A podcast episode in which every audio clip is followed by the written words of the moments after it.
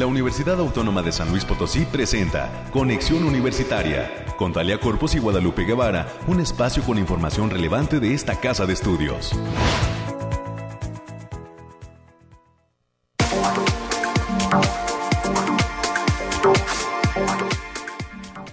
¿Qué tal San Luis Potosí? Bienvenidos a este espacio de conexión universitaria. Bienvenidas y bienvenidos a todos los amigos que están en sintonía de la radio de la UASLP.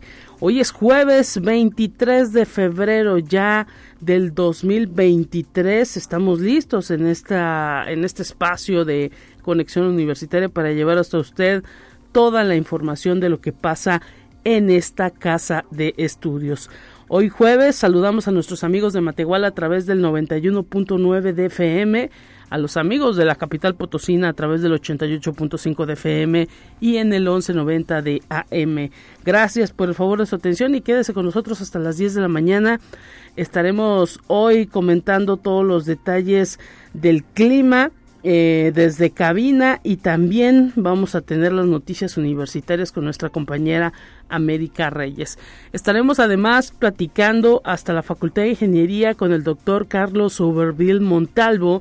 Él es coordinador del posgrado de eh, maestría y doctorado en computación. Más adelante estaremos eh, comentando que este posgrado de la Facultad de Ingeniería tiene abiertas sus puertas y nos dará detalles el doctor Carlos Overville Montalvo respecto a pues cómo está el proceso de inscripción a este, este posgrado, maestría y doctorado en computación. También estaremos platicando con eh, invitados de esta de este espacio de conexión universitaria. Vendrá con nosotros el licenciado José Antonio Hernández, él es vocal de la Junta Distrital 05 Ejecutiva del INE. Estará platicando con nosotros sobre toda la expectativa que hay con la credencialización INE. Ya sabe que esta credencial la utilizamos para pues todo tipo de trámites en materia legal y bueno, hay algunos cambios que se vienen en cuanto a esta manera en que se estará otorgando la credencialización debido también a todas las reformas a nivel nacional que se han dado con el Instituto Nacional Electoral. Estará platicando con nosotros de todo lo que se prevé que cambie dentro del INE, el licenciado José Antonio Hernández, vocal de la Junta Distrital 05 Ejecutiva del INE. Tendremos los temas nacionales, los temas de ciencia, estaremos platicando para cerrar en los temas culturales con la licenciada Fernanda Rojas. Ella es egresada, colaboradora de la Facultad de Ciencias de la Comunicación de la revista Galería 7 Cs, que en esta ocasión estarán platicando con nosotros sobre Asia y el despertar del dragón número 27, este número 27 de la revista Galería 7 Cs, que hoy en esta ocasión hablarán de el despertar del dragón y todo lo que está sucediendo en ese continente asiático. Más adelante estaremos conociendo todos esos detalles. Hoy listísimos, eh, pues eh, con toda la producción lista por ahí, nuestro, nuestro productor Efraín Ochoa ya preparado Agradecemos eh, también a eh, Alonso Reyes que está listo en los controles. A él le puede llamar. Recuerden nuestra línea telefónica 444 826 1347 444 826 1348 los números directos en la cabina de conexión. Y también agradecemos a Manuel Castillo que también está en ese apoyo de los controles. Gracias a todo el equipo de la Dirección de Radio y Televisión Universitaria. Hoy tenemos ya listo los detalles del clima.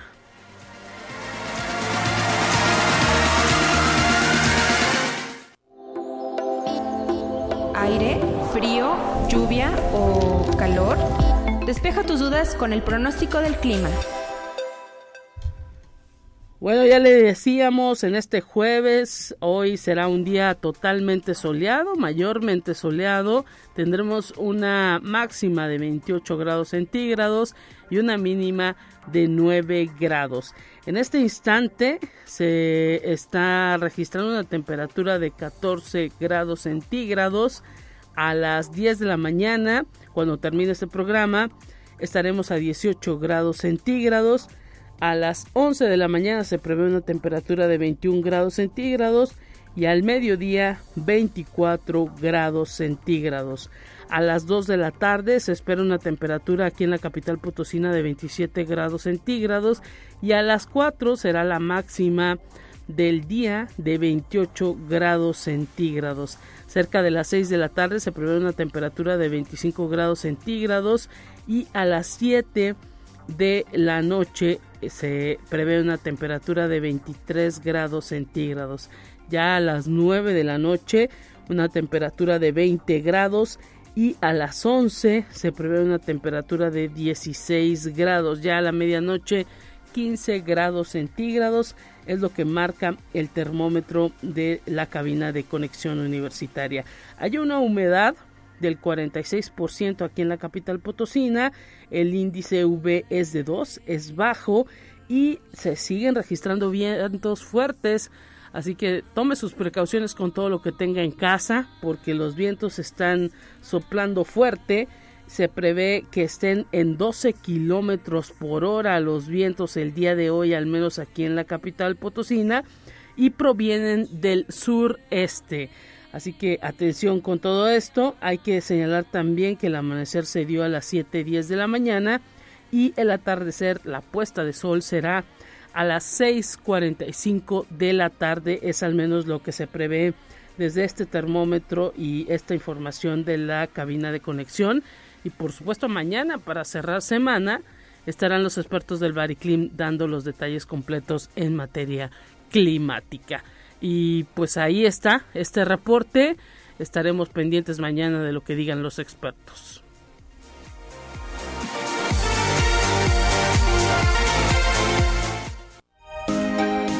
Escucha un resumen de Noticias Universitarias. Te saludamos con gusto en esta mañana de jueves, juevesito rico, no tan frío y pues esperemos que así se comporte los siguientes días. ¿Cómo estás, América? Un gusto. Hola, Lupita, muy buenos días. Pues sí, efectivamente ya hace menos frío, aunque todavía estamos en invierno, ¿eh? O sea, hay que que, no se nos, que no nos desacostumbremos al frío. Está muy sabroso ahorita en la mañana, sí estaba muy muy rico, muy fresquecito, pero ya como bien lo apuntabas, ya mediodía va, va a subir la, la temperatura, así que váyase quitando la chamarra para un ratito más. Mientras tanto, pues manténgase abrigado. Así es. ¿Y qué tenemos para hoy? Pues hoy tenemos una información muy, muy importante, Olpita, para toda la comunidad universitaria sobre unos temas que teníamos pendientes en materia del ISTE, que ha habido varios run run ahí entre la comunidad universitaria.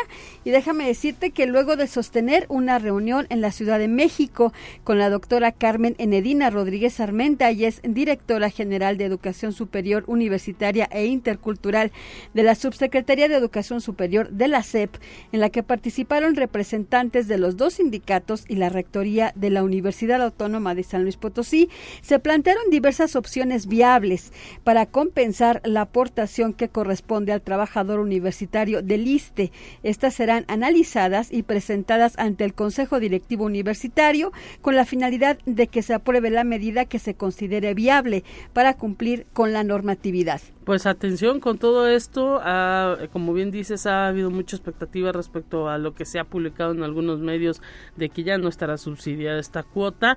Estaremos pendientes de cuál es la decisión que se llega a tomar y cuáles son esas, eh, pues ahora sí que variables que se están eh, eh, presentando también ante la Secretaría de Educación Pública porque pues ahora sí que eh, las finanzas no son las más positivas dentro de la institución y mucho menos dentro del país y pues estaremos conociendo cuáles son esas alternativas. Son varias, nos dicen, ya no solamente la UASLP ha acudido a México, esto está pasando prácticamente en todas las universidades públicas del país.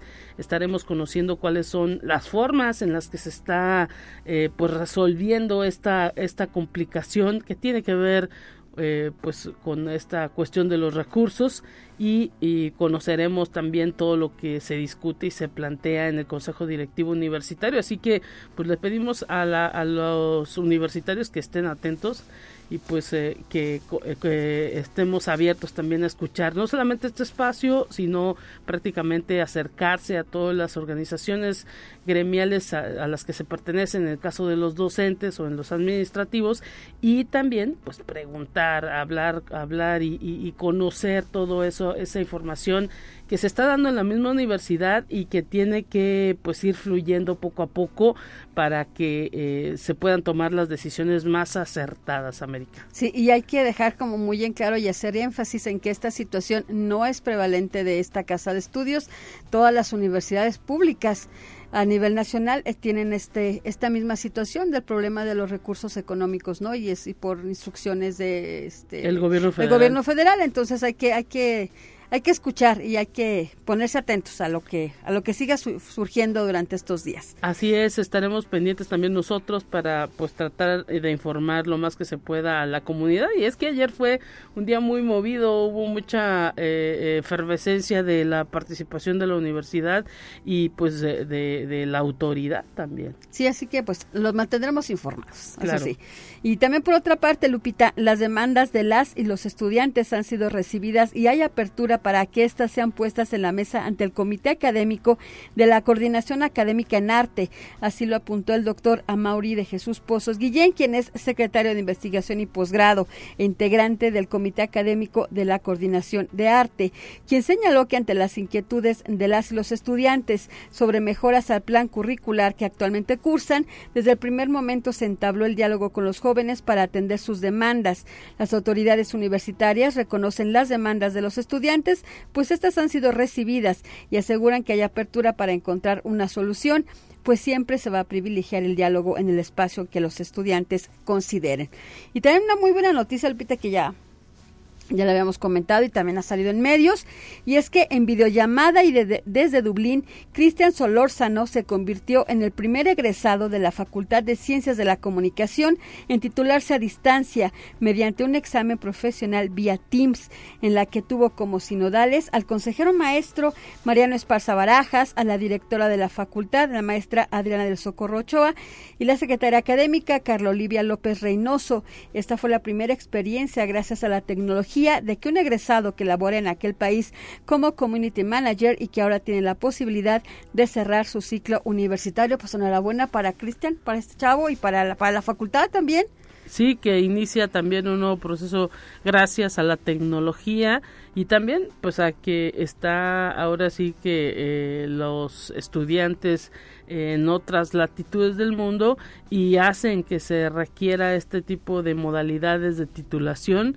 Enhorabuena también porque pues ahora sí que empieza uno y vienen más, eh, esto siempre sucede, ¿no? Hay, hay más jóvenes detrás, el ejercicio se, esperemos que se vuelva a repetir con más jóvenes exitosos. Sabemos que este chico pues que está eh, allá en, en Dublín, en, Irlanda, eh, pues tiene ya trabajo, se fue para aprender inglés de manera más fluida y pues así como él, esperemos que muchos más jóvenes de, la Facultad de Comunicación que dejaron eh, pues ahora sí que no concluido su proceso de titulación puedan cerrar el ciclo y pues se acerquen a la entidad para que se les den todas las facilidades y puedan lograr ese proceso de titulación. Sí, y eso también que se demuestra que no hay impedimento y ahora con la bendita tecnología todo se puede lograr. Así es, eso que no lo hubiéramos pensado hace 10 años, ¿no? Exactamente. Y este día, a partir de las 10 de la mañana, el Instituto de Metalurgia va a presentar el ciclo virtual de conferencias Mujeres en la Ciencia y MET 2023, donde invitadas hablarán de diferentes temas. Tal es el caso de Patricia Zambrano Robledo de la Universidad de Nuevo León, quien estará hablando de una vida alrededor de la educación, la investigación en manufactura y materiales así como la doctora Gloria Dávila Pulido de la Escuela Nacional de Ingeniería, que van a estar platicando de la industria extractiva, innovación y desarrollo sostenible. Pueden conectarse a través de la plataforma Teams.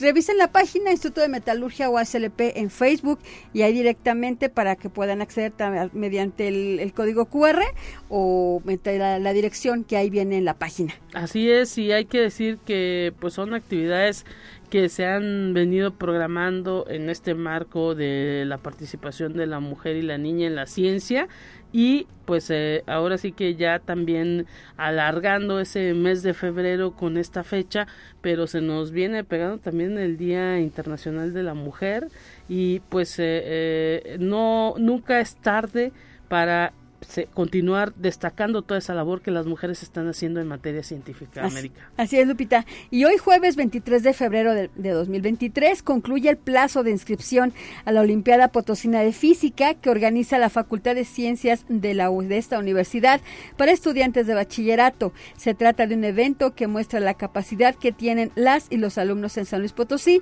en la formación de físico-matemáticas. Para mayores informes pueden consultar el Facebook Olimpiada Potosina de física.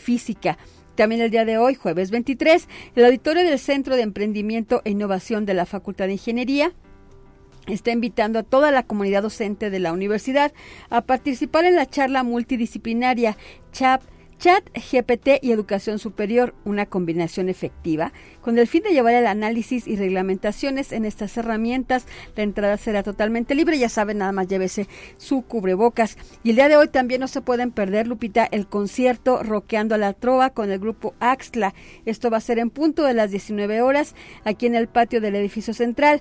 En este concierto, las y los asistentes podrán disfrutar de canciones latinoamericanas de autor conocidas hace algunos años, como la Nueva Trova, pero en versiones rockeras, utilizando batería, guitarra eléctrica y con ritmos modificados de las canciones originales. Ya saben también, la entrada es completamente libre, Así que ahí está, patio del edificio central, se llegó el momento, se llegó la hora, ahí estaba marcado en la agenda ya desde la semana pasada, roqueando la trova y un éxito, esperemos que sea este concierto con el grupo Axla.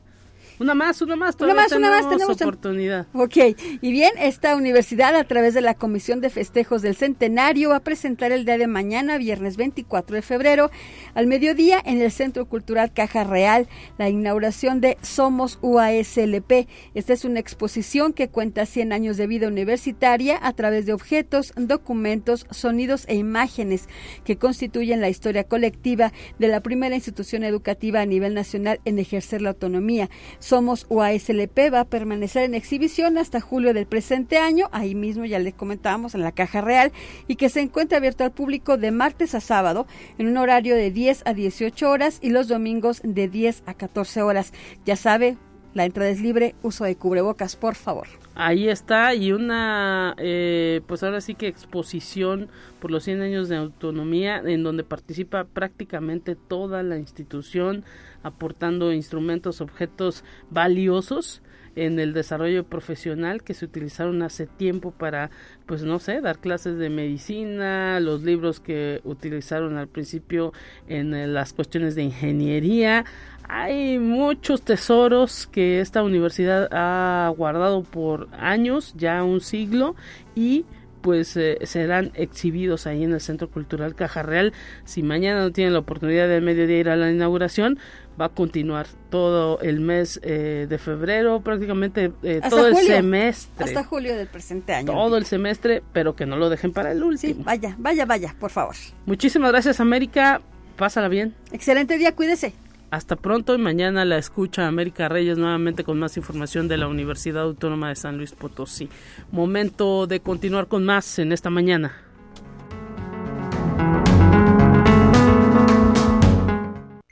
Te presentamos la entrevista del día. Estamos listos ya para comenzar con nuestro carrusel de entrevistas. Nos vamos a enlazar hasta la Facultad de Ingeniería de la Universidad Autónoma de San Luis Potosí con el doctor Carlos Obervin Montalvo. Un gusto recibirlo a través de la línea telefónica, doctor. Bienvenido, ¿cómo se encuentra? Muy bien, muchas gracias. Eh, con... ustedes? Muchas gracias por la invitación. Nosotros agradecidos de que tomen la comunicación y pues por supuesto a través de la radio universitaria hablando de este programa de maestría y doctorado en computación. Un, eh, una especialización, un posgrado que ya tiene una larga tradición dentro de la Facultad de Ingeniería y del cual usted coordina. Nos gustaría que nos platicara pues eh, cuáles son esas fechas importantes que debemos eh, conocer para todos aquellos que pudieran estar interesados en estudiar este posgrado. Sí, muy bien. Pues ambos programas que tenemos actualmente en, la, en el posgrado en computación, el programa de maestría en ingeniería de la computación y el doctorado en ciencias de la computación. Perdón, vengo caminando. No se preocupe, estamos escuchándolo. Y eh, tenemos el 28 de noviembre tenemos un evento llamado Puertas Abiertas, en el cual vamos a dar información a la comunidad sobre las áreas de investigación, sobre los proyectos que tenemos, tanto con la industria como, como el, con financiamiento del Consejo Nacional de Ciencia y Tecnología. Asimismo, eh, vamos a dar pues, las fechas importantes para iniciar el proceso de de preinscripción. Este, ese, ese, ese, ese día nos toca, ese día que nos toca el, el evento de puertas abiertas es el 28 de abril y nosotros nos toca de 6 a, a 8 pm. Excelente. Entonces el evento es híbrido, el evento es híbrido y, y puede, podemos recibir personas en el, en el Centro de, de Investigación y Estudios de Posgrado de aquí de la Facultad de Ingeniería y también va a ser eh, virtual. Entonces el evento vamos a tener personas tanto presencial como virtual. Importantísimo esto, ¿no? Que la Facultad de Ingeniería a través de sus posgrados se vaya abriendo para que los jóvenes que están a punto de concluir la, eh, licenciatura o la, eh, ingeniería, pues se interesen en seguir en una maestría y en un doctorado. Así es, efectivamente, porque pues estamos viendo, cuáles son las tendencias. Y, afuera en la industria, eh, en las empresas, en el, sector comercial, sector salud, eh, en el sector industrial, en todos los sectores se está requiriendo personas que tengan un dominio en, temas de, vanguardia como es la inteligencia artificial, el diseño de sistemas embebidos, eh, la ingeniería del software, este, entre otras cosas, ¿no? También eh, habilidades de, la ciencia de datos, eh, que es, un, que es un, tópico que está en tendencia, debido a que actualmente tenemos mucha información. Entonces ahora que tenemos una cantidad muy, muy grande o masiva de datos, ahora lo que queremos es procesar esa, esa información de una manera eficiente y efectiva. Y todo eso, todas esas técnicas, nosotros las vemos aquí en el, en el posgrado en computación. Entonces nosotros, tanto en la maestría en ingeniería de la computación como en el doctorado en ciencias de la computación, tenemos eh, los expertos, los profesores expertos, tanto que hicieron su doctorado tanto en el país como, como en el extranjero. Entonces tenemos una, una planta académica bastante, bastante interesante, que pues los proyectos que, que se tienen con colaboración tanto a nivel nacional como internacional, pues pueden, pueden ser de gran interés para la sociedad. Y sobre todo por eso que comento, ¿no? De la, de la relevancia que está adquiriendo estas, el tener estas capacidades, habilidades de, de, de, como de, del tratamiento de la información, porque ahora tenemos mucha información, cómo la podemos aprovechar, cómo la podemos, este, cómo podemos hacer eficiente eh, los algoritmos para para que esta información pueda tener un, uso efectivo, tanto en automatización de procesos como inclusive en la seguridad de las personas o el diagnóstico de enfermedades, o sea, en todos los ámbitos es, la relevancia que tiene estos, estos, estos programas de posgrado.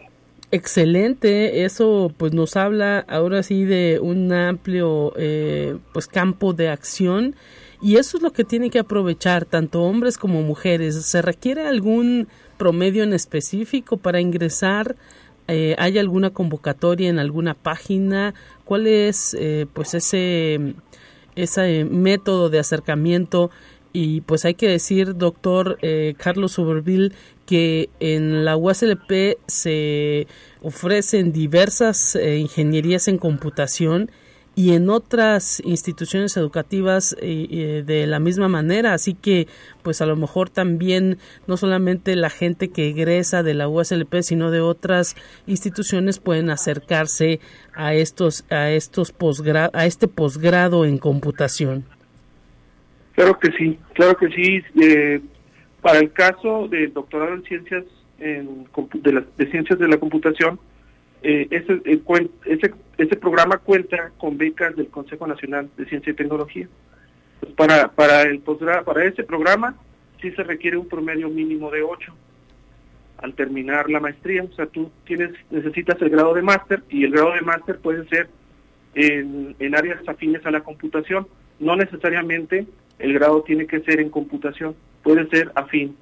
Puede ser electrónica, puede ser mecatrónica, puede ser robótica, ¿sí? Eh, puede ser inclusive de ingeniería biomédica, pero eh, lo que sí requerimos para, para la admisión es el promedio de 8, requerimos también un nivel eh, medio, intermedio de inglés, un dominio del idioma inglés, porque la mayoría de la literatura que nosotros revisamos, como son temas de vanguardia, esa literatura está en inglés, entonces requerimos que, que las personas tengan un dominio del inglés eh, intermedio.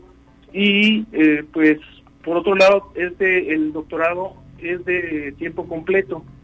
Pues, como cuenta con becas la beca que, que otorga el CONACYT es una, una beca de manutención completa. Entonces es, es una beca bastante interesante. Son son seis salarios mínimos que son que es alrededor de 20 mil pesos al mes.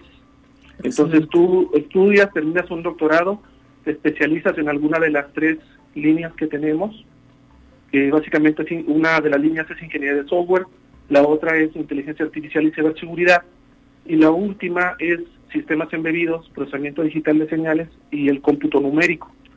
Entonces tú te especializas y aparte pues tienes esa, esa, esa beca por cuatro años. Entonces está bastante interesante.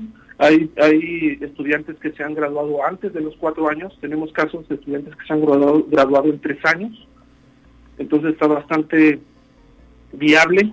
depende mucho de la persona, de, la dedicación, del interés que, que muestre y pues se puede graduar también pronto. Además en hay el que caso decir, de la maestría sí tenemos más chance. Perdón, sí adelante. Eh, eh, perdóname, doctor. Además hay que decir que pues eh, estos eh, posgrados que se ofrecen tienen eh, validez del CONACIT. Exactamente. En el caso del doctorado sí tenemos el registro, el registro ante el Sistema Nacional de Posgrados.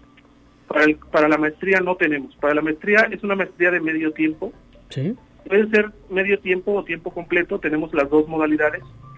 Y esta maestría, eh, en, esta, en este maestría no necesitamos que tengas un promedio mínimo de 8, dado que no se cuenta con becas. Entonces, en, entonces en esta maestría hemos recibido estudiantes con promedios menores al 8. Sabemos que pues, las cargas de ingeniería son complicadas, es difícil tener promedios muy altos. Sí. Sin embargo, los muchachos tienen bastante capacidad, aún aunque no presentan ese 8, ¿no? Entonces es interesante. Hemos, eh, hemos recibido personas de la industria, por ejemplo, de la empresa BMW, tenemos actualmente varios estudiantes con nosotros haciendo su maestría en, en, esa modalidad de, de, medio tiempo. ¿sí? Entonces, pues es una otra oportunidad, esta, este otro programa que tenemos. Y este otro programa cuenta con doble titulación, o sea, se puede optar por doble titulación con la Universidad de Pau de Francia. Excelente. Eh, para las personas que decidan esta opción, sí requieren iniciar como tiempo completo, o sea, si, si necesita que elijan esa modalidad tiempo completo, eh, el primer año lo hacen con nosotros, el programa lo hacen con nosotros, y el segundo año lo hacen con la Universidad de Pau de Francia. Excelente. Este, Esto suena muy atractivo, doctor. Pues sí, suena muy, hemos tenido varios casos de estudiantes con éxito. Tenemos tres personas que ya se graduaron, tienen su, do, su doble titulación y es un convenio que tenemos con la Universidad de Pau desde desde septiembre del 2020 es, es relativamente reciente este, este convenio que tenemos. Eh, y bueno, ahí un, un plus que les puedo comentar es que la Universidad de Pau otorga becas de manutención también. Esas becas de manutención pues se tienen que competir y ya este, en ese en ese sentido pues los, los, los requisitos los pone la Universidad de Pau. Por lo pronto a nosotros nos pide que el primer año tengan un promedio mínimo de nueve con nosotros. Entonces esta maestría tiene esas tres, puedo decir, esas tres modalidades. Tiempo completo con nosotros, tiempo completo, mitad con nosotros, mitad con, con la Universidad de Pau y tenemos la opción de medio tiempo para las personas que, que trabajan y pues sí se quieren seguir preparando.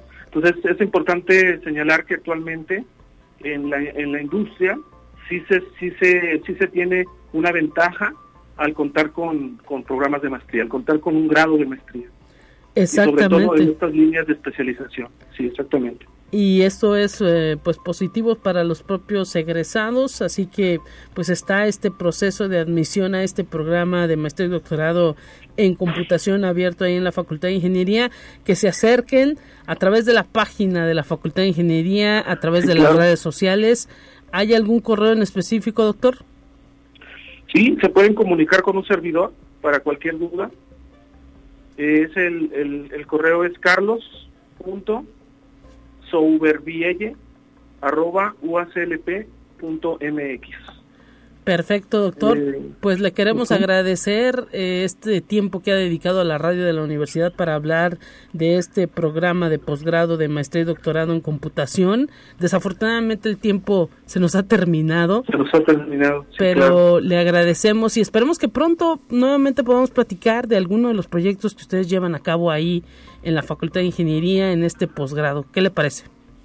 Excelente, Lupita, muchas gracias.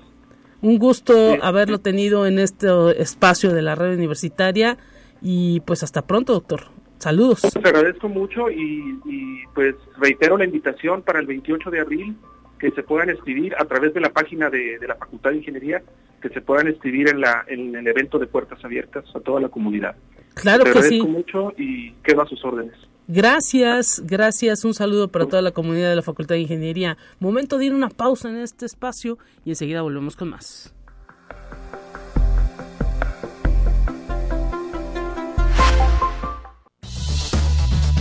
Es momento de ir a un corte.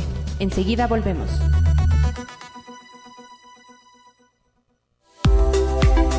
Continuamos en conexión. Volvemos con más temas. Te presentamos la entrevista del día. Estamos listos ya en Conexión Universitaria, estamos de regreso y gracias a los amigos que están pendientes de esta frecuencia de la radio universitaria, recibiendo con muchísimo gusto al licenciado José Antonio Hernández, él es vocal de la Junta Distrital 05 Ejecutiva del INE. Bienvenido y muchísimas gracias por estar presente en este espacio de la radio de la USLP. Siempre los temas de credencialización pues son algo que eh, atrae a todos los usuarios porque pues la credencial del INE es algo que se requiere pues para hacer todo tipo de trámites bancarios, de cuestiones relacionadas con eh, la identificación de uno mismo y pues eh, temas que tienen que ver con eh, cuestiones legales. Así que pues siempre será importante conocer qué va a pasar con esta credencialización ahora con tanto cambio que se está dando también en el Instituto Nacional Electoral. Bienvenido y muchísimas gracias, eh, licenciado eh, José Antonio Hernández, por venir a platicar con nosotros, con los usuarios de este servicio de credencialización del INE. ¿Cómo está? Bien, gracias, buenos días. Pues al contrario, agradecerles a ustedes el, el amable espacio que, que le brindan al instituto, pues para dar a conocer temas de interés a la, a la ciudadanía a su audiencia que, que es bastante en este noticiero. Y bueno, efectivamente, eh, la credencial para votar del Instituto Nacional Electoral, pues la finalidad principal es eh, facilitar el acceso al, al, voto de los ciudadanos. Si bien en este año no hay alguna elección en puerta, ni federal ni local, ni tampoco este, procedimientos de participación ciudadana como la consulta popular, que tampoco se agendó para este año, será hasta el año que entra cuando tengamos una serie de elecciones tanto federales como, como locales. En el ámbito federal habrá renovación del Ejecutivo, del Legislativo, tanto senadores como diputados, y en el ámbito local, pues el Congreso local y eh, los ayuntamientos. Sin embargo, eh, la credencial, como usted lo dice, se ha convertido en un medio de identificación muy aceptado en, en todas partes. Básicamente es el medio de, identificación con que contamos los mexicanos por las medidas de seguridad que, que, implica su expedición y su elaboración. Entonces el instituto pues estamos ahorita enfocados en, en renovar las credenciales como siempre ha sido y la intención es eh, hacerles un llamado a los jóvenes que están cumpliendo 18 años. El día que cumplen 18 años ese día pueden acudir al módulo más cercano eh, quienes cambiaron de domicilio también es un caso importante, es de, de los movimientos que más frecuentemente atendemos en los módulos. Eh, quienes tienen algún error en su, en su credencial, alguna corrección de datos, también pueden acudir y eh, también quienes su credencial ha perdido vigencia. Claro. La credencial ahora tiene una vigencia de 10 años, entonces en la parte del frente viene el año de expedición y el año de vigencia y habría que poner atención porque eh, quienes no la no la eh, renueven en la elección del año que entra no van a poder votar. Y finalmente, pues hacer un llamado, ya estamos muy cerca del día último del mes, 28 de febrero. Sí. Ahí tenemos un plazo perentorio para todas aquellas personas que tramitaron su credencial hace dos años y que no regresaron al módulo a recogerla, estas credenciales se destruyen ahorita las tenemos bajo resguardo. La ley dice que por dos años. no son muchos casos en el, para el distrito 05. Hablamos de menos de 100 credenciales. Mire. Pero hay distritos que tienen mucho más. Claro. Entonces sería inconveniente que quienes hicieron el trámite lo concluyan, acudan a recoger su credencial para que no se pierda y no, eh, no pierdan la oportunidad de tener su, su nuevo documento. Algunas veces sucede que, digo, bueno, se me perdió mi credencial, voy al módulo y este hago el trámite, pero resulta que eh, en ese inter me, me, encuentro la credencial que traía yo extraviada. Entonces digo, pues ¿para qué voy al módulo si ya tengo mi credencial anterior? Claro. Pero el momento en que uno solicita una nueva credencial, se le da de baja de, la lista nominal. Mm. Entonces, eh, aunque tenga su credencial, si no recogió la que hizo en, en el último trámite, esa credencial, esa, esa persona no va a poder votar. Claro, no, no está en, eh, en la lista, la lista eh, eh, nominal. Así es. Así que atención, entonces, porque pues ya en este último día del mes de febrero nos dice, luego se, se, cumple el plazo, ¿no? De, de, estarlas guardando y pues serán destruidas. Quizá no sean muchas, pero pues quienes todavía no recogen su credencial, que lo hagan. Así es. Y eh, con todo esto, pues ahora sí que eh, eh, la ciudadanía ha estado pendiente también de todo lo que está pasando a nivel nacional con el INE. ¿Vienen algunos cambios en esta manera de credencializar? Bueno, sí, hay, hay la reforma que acaba de ser aprobada ayer en el Senado. es una reforma a, a, las leyes secundarias, entre ellas va la Ley General de Instituciones y Procedimientos Electorales. Y ahí, pues, la afectación es la reducción en la, en la estructura del instituto. Claro. Hay eh, 32 juntas locales, una en cada entidad federativa en la capital del estado, y ahí se, se reducen tres figuras. Hay cinco vocalías, bueno, hay cinco vocalías actualmente, la ley todavía no entra en vigor hasta que se promulgue, que pudiera ser incluso el día de hoy. Y entonces reduce de, de cinco a tres cargos, vocal, vocal ejecutivo, vocal de eh, registro federal de electores y vocal de capacitación y organización electoral y desaparece al vocal secretario y eh, las dos vocalías que comento de organización y de capacitación que ahorita son independientes se fusionan. Mm. Y en el caso de los distritos, son 300 distritos a nivel nacional en donde se elija en cada uno de ellos a un diputado. Eh, también está una estructura similar de cinco vocales. Sin embargo, aquí pues se reduce eh, más drásticamente, solamente quedaría en lugar de vocal ejecutivo un vocal operativo. Y se desaparecen los cargos de vocal secretario, de capacitación electoral, de organización electoral y del registro federal de electores. Entonces, al reducir la, presencia de un vocal en las juntas distritales del registro federal de electores para enfocarnos a la parte de la credencial, Pues la afectación básicamente es, las funciones del, del vocal de registro son eh, actualizar la cartografía con personal que tiene a su cargo, no es mucho, en el caso del distrito nada más es una persona quien se encarga de recorrer toda la geografía eh, del distrito para actualizar los rasgos eh, que puedan impactar en las elecciones, es decir, escuelas, hospitales, oficinas públicas, nuevas colonias, nuevas calles, para tener un piso en donde construir la elección. Esa es una primera afectación. Entonces, sin ese vocal que coordina esa parte, habrá, habrá seguramente hay algunas complicaciones.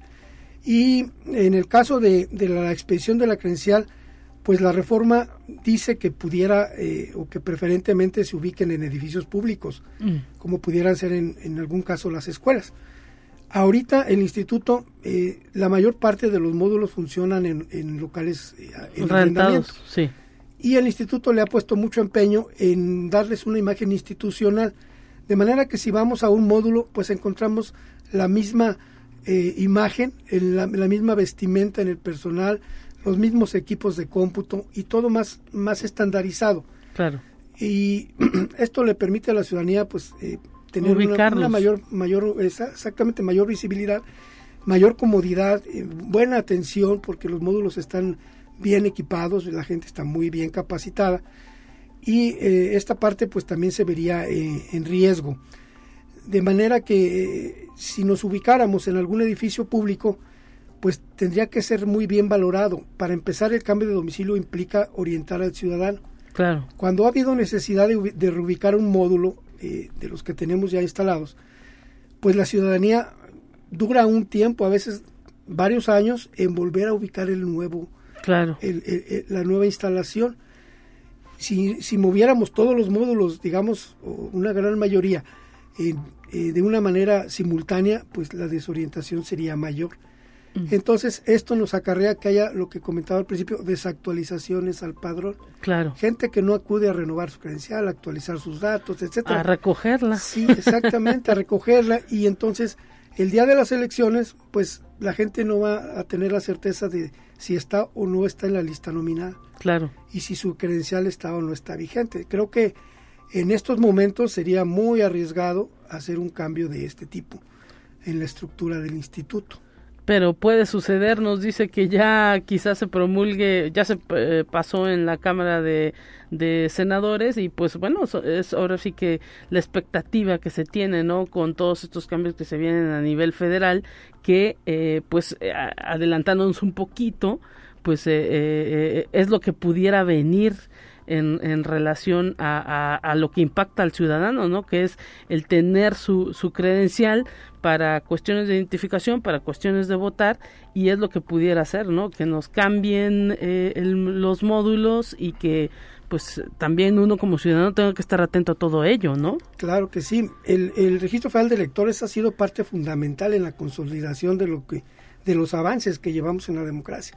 No podemos hablar de un sistema electoral maduro porque todavía se ha seguido reformando. O sea, en cada elección hay nuevas eh, inquietudes y, vienen nuevas reformas. No, no hemos alcanzado una madurez, pero sí hay una, eh, una solidez, yo diría, en la cuestión eh, del proceso electoral. Claro. Y el registro federal de electores ha sido fundamental.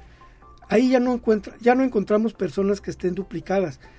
tenemos El, sistema avanzado, tan avanzado que detecta con los rasgos fisiográficos, fisionómicos perdón, de, la, de la persona, detecta rostros iguales aunque tengan nombres diferentes, detecta personas que tienen el mismo nombre o personas que están suspendidas de sus derechos, etcétera. Y entonces la, actividad del vocal del registro federal de electores es también coordinar esa parte en campo para que personal del instituto acuda a los domicilios cuando haya alguna situación de ese tipo a verificar los datos que pudieran eh, ser irregulares para no eh, tener errores en la credencial. Tampoco aparecen personas fallecidas porque eh, hay una coordinación muy cercana con el registro civil para dar de baja a, aquellas personas por, por alguna defunción. Entonces, constantemente el registro civil nos está pasando las actas de defunción, que también lo puede hacer los familiares del ciudadano que tenga esa, esa desdichada situación, y lo damos de baja. Es excelente. Hablamos de un padrón electoral confiable. actualizado. y actualizado desde hace ya bastante tiempo. es una cuestión que no se puede, no se le puede eh, cuestionar al instituto de que tenemos un padrón defectuoso. Exactamente. Pues licenciado José Antonio Hernández, vocal de la Junta Distrital 05 Ejecutiva del INE, le, queremos agradecer. Desafortunadamente el tiempo en radio se nos ha terminado. ¿Algún correo electrónico, algún mensaje final? Mire, nada más rápidamente darle los, los domicilios de los módulos de, de la zona metropolitana.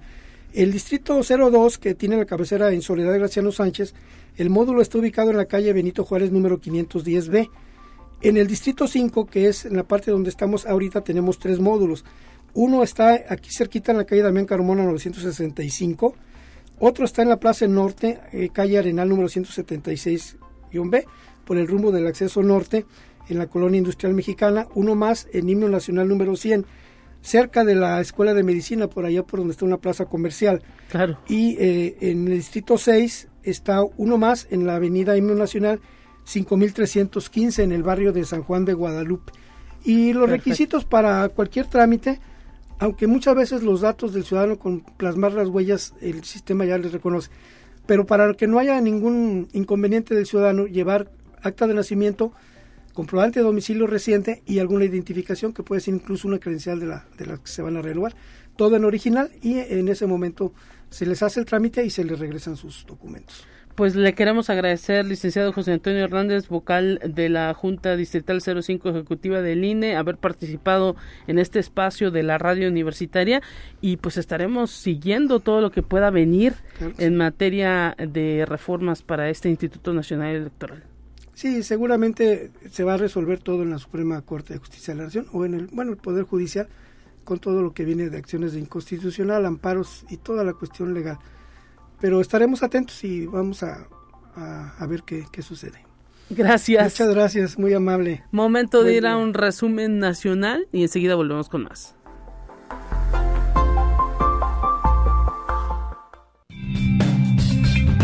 Entérate qué sucede en otras instituciones de educación superior de México. El futuro son las mujeres porque solo con más voces, presencia y visibilidad podremos cambiar al mundo. Así lo aseguró la doctora María Pía Lara Zavala luego de recibir el reconocimiento como profesora distinguida de la Universidad Autónoma Metropolitana, convirtiéndose en la primera mujer con este nombramiento en la División de Ciencias Sociales y Humanidades. La ceremonia fue encabezada por el doctor José Antonio de los Reyes Heredia, rector general de la Casa Abierta al Tiempo, y las doctoras Norma Rondero López, secretaria general de esta Casa de Estudios, y Verónica Medina Bañuelos, rectora de la Unidad Iztapalapa. Conexión Universitaria. En Aguascalientes, el gobierno estatal, a través del Instituto de Educación de Aguascalientes y el State Center Community College District de Fresno, California, firmaron un convenio de colaboración para que las y los alumnos de las universidades tecnológicas y la Politécnica de este estado tengan mejores oportunidades en su formación académica. El acuerdo permitirá realizar actividades conjuntas en materia educativa con las universidades adscritas a dicho consorcio y sentar las bases para que las y los estudiantes de las universidades estatales puedan lograr una doble titulación. Conexión Universitaria en la iniciativa de conformar un espacio común de educación superior en México. La Universidad Nacional Autónoma de México, a través del Instituto de Investigaciones sobre la Universidad y la Educación, tiene una participación relevante, así lo afirmó el secretario general de la UNAM, Leonardo Lomelí Vanegas un proyecto en el cual la máxima casa de estudios del país colabora desde hace muchos años y se cuenta con el impulso de importantes universitarios. Conexión Universitaria. Daniela Vera López Sierra, estudiante de Bachillerato Internacional 5 de Mayo de la Benemérita Universidad Autónoma de Puebla, se posicionó en el primer lugar de la tercera Olimpiada Estatal de Filosofía 2023, categoría Lengua Extranjera Inglés, por lo que representará a Puebla en la décimo primer Olimpiada Mexicana de Filosofía 2023, la cual tendrá lugar en marzo en Guadalajara, Jalisco. Entre sus logros destaca el primer lugar en la misma categoría en la décima Olimpiada Nacional de Filosofía 2022, en la cual se enfrentó a más de 230 estudiantes del país y medalla de oro en la Olimpiada de Filosofía del Mar Báltico 2022. Con este último triunfo, se convirtió en la primer mexicana en conseguir dicho galardón en este certamen.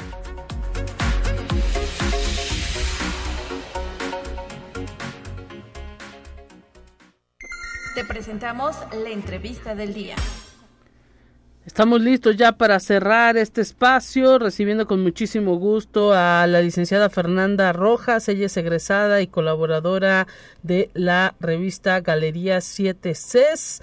Bienvenida Fernanda, un gusto tenerte presente en este espacio de conexión. ¿Qué tal? Hola, buen día, muchas gracias. Aquí saludándolos y agradeciendo por el espacio. Así es, nos dicen que este nuevo número, el número 27 de la revista Galería 7 CES, tiene que ver con el despertar del dragón Asia. Así es, este número de la revista se llama Asia, el despertar del dragón, y bueno, en esta edición lo que se quiso es hablar del impacto e influencia cultural que está teniendo en Asia, eh, está teniendo Asia en el mundo y sobre todo en nuestro país, y cómo también estas prácticas, costumbres o, o cosas que consumimos, ¿no? Eh, que provienen de este país, las adoptamos en nuestro día a día. Y bueno, ¿tú cómo participaste? ¿Qué artículo elaboraste? Platícanos. Bueno, en este, en este número se abordaron diversos temas, por ejemplo, los estereotipos de belleza asiático, las prácticas y costumbres de Asia, de cómo están siendo adoptadas este, por otras personas de otras culturas, eh, de cómo pueden influir en el desarrollo de identidad de los jóvenes. También hablamos bueno, sobre la ola coreana, el K-pop, los K-dramas, el anime y bueno, otros temas más. Eh, y yo en este número colaboré con dos artículos. El primero habla sobre las similitudes y diferencias que hay entre países de Asia, que es Japón, China y Corea, Corea del Sur. Y bueno, en ella encontramos este, algunos puntos donde puede que eh, los tres países lo practiquen, pero también pueden cambiar algunas cosas porque, bueno, no todo es lo mismo, en, no por ser Asia en todos los países es lo mismo. Y bueno, algunos puntos que, que toqué fue eh, la manera en que ellos se saludan. Ellos saludan de reverencia, ¿no? La forma de, es una forma de, pues de respeto, ¿no? Hacia la otra persona y puedes decir hola, adiós, gracias, lo siento, con un, un solo gesto, ¿no? Y bueno, también este los palillos chinos, que pues es algo que ellos como aquí somos la cuchara y el tenedor, pero para ellos son los palillos chinos, no pueden faltar. Y cómo estos tres países comparten, este, bueno, entre otros, comparten esta, estos utensilios de cocina, que la verdad es muy interesante cómo surge, ¿no? Eh, esta, este uso de utensilios. También el de que no usan zapatos en casa, eh, ellos tampoco usan desodorantes, algo que me impactó mucho cuando, cuando lo descubrí. No me digas. exacto. sí, es debido a un gen, este, un gen que ellos tienen y es muy interesante cómo el ser parte de otras culturas te vuelve tan diferente. Yo no sabía, bueno, aquí desde, desde muy adolescentes nos, nosotros usamos el desodorante, pero ellos toda su vida no lo usan. Entonces es muy interesante ver este, este punto y bueno, eh, también, por ejemplo, uno de los alimentos que no puede faltar en la mesa de los de los asiáticos, de muchos de ellos, es el arroz, ¿no? Y de hecho es uno de los países productores de, arroz en todo el mundo. Claro. Como ves. No, pues suena muy ah, interesante, perdón, eh, Fernanda Rojas, suena muy interesante eh, todo lo que han detallado a través de la revista Galería CTCs. Invítanos a leerte, a leer tu artículo, en dónde pueden localizar la revista. Sí, claro, mira, nos encontramos en Facebook, Instagram y YouTube como Galería 7C y en la página web como galería7c.uaclp.mx. Ahí pueden encontrar todos los artículos de esta número 27 de la revista y también otros números anteriores. Eh, bueno, si les interesa conocer un poco más, ¿no? Sobre Asia, sobre, pues, todo este fenómeno cultural también que está trayendo en el mundo ¿no? Como el K-pop, los K-dramas, en las plataformas de streaming, en internet, pues los invitamos a que nos lean y pues eso sería pues todo. ¿Y cómo te sentiste en tu en tu participación ya ahora como egresada? Claro, pues me sentí muy contenta porque pues eh, yo inicié con el proyecto, con, bueno, inicié con, cuando inicié el proyecto de la revista y pues poder continuar con ellos apoyando y también yo pues ahora sí que no perdiendo no mi, mi, redacción también lo hago por lo mismo que no quiero perder como ese toque de la redacción, pues me sentí muy contenta, ¿no? Y que también que ellos me abran las puertas para seguir colaborando y sobre todo en este número que me gustó mucho porque es un tema que me gusta y del fenómeno que soy parte. Excelente, Fernanda Rojas, egresada, colaboradora de la Facultad de Ciencias de la Comunicación de esta revista Galería 7 Cs. Te deseamos mucha suerte en tu desempeño profesional y por lo pronto a leerte en este número 27 de la revista Galería 7 Cs, este medio de comunicación que realiza la Facultad de Ciencias de la Comunicación y que en esta ocasión está abordando el tema de Asia el despertar del dragón. Gracias por haber platicado con nosotros. Muchas gracias a ti por el espacio y un saludo a todos los que nos escuchan. Amigas y amigos, con esto nos vamos a despedir en este espacio de conexión universitaria. Esto fue todo. Mañana mi compañera Telecorpus en estos micrófonos. Pásala bien. Hasta pronto. Continúe en sintonía de Radio Universidad.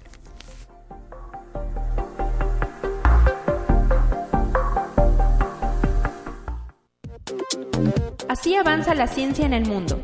Descubre investigaciones y hallazgos que hoy son noticia.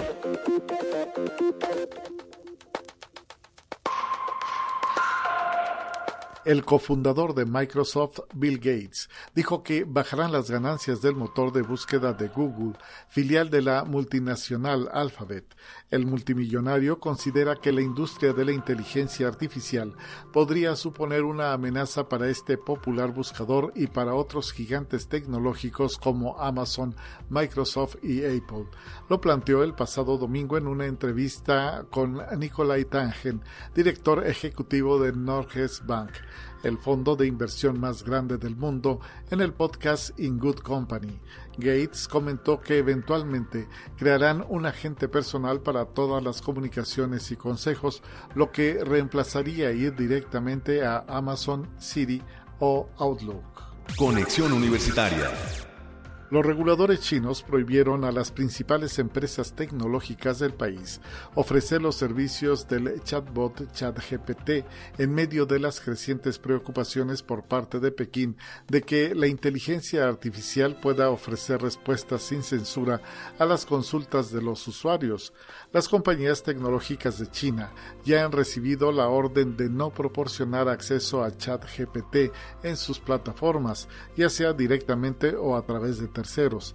Al mismo tiempo, las firmas también deben informar a las autoridades antes de lanzar su propio chatbot de inteligencia artificial. Conexión Universitaria Investigadores de la Universidad Nacional de Australia observaron las ondas de rebote que viajan hasta cinco veces a lo largo del diámetro de la Tierra y al medir los tiempos diferenciales de viaje de estas, pudieron evidenciar la existencia de un núcleo interior más interno de casi 650 kilómetros de diámetro. Recopilaron información de estas ondas sísmicas reverberantes que pasan por el mismo centro de la Tierra a partir de su registro por un enorme número de estaciones sísmicas globales. Así se publica en la revista Nature Communication. Conexión Universitaria. La bola de fuego, que pesaba más de 450 kilogramos y cayó el pasado 15 de febrero en el sur del estado estadounidense de Texas, resultó ser un meteorito, así lo confirmó recientemente la NASA. Los expertos de la Agencia Espacial opinan que el cuerpo celeste se movía a unos 43 mil kilómetros por hora antes de fracturarse a unos 34 kilómetros sobre la Tierra y sobre su superficie. La energía con la que volaba la roca espacial era equivalente a 8 toneladas de TNT.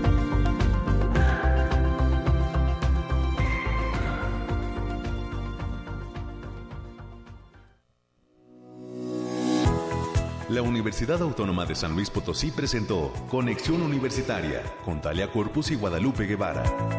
Sintoniza de lunes a viernes de 9 a 10 horas en Radio Universidad 88.5 FM y 1190 AM en San Luis Potosí. En el 91.9 FM con cobertura en el Altiplano Potosino. o en el resto del mundo por el portal www.uaslp.mx y la app UASLP de descarga gratuita.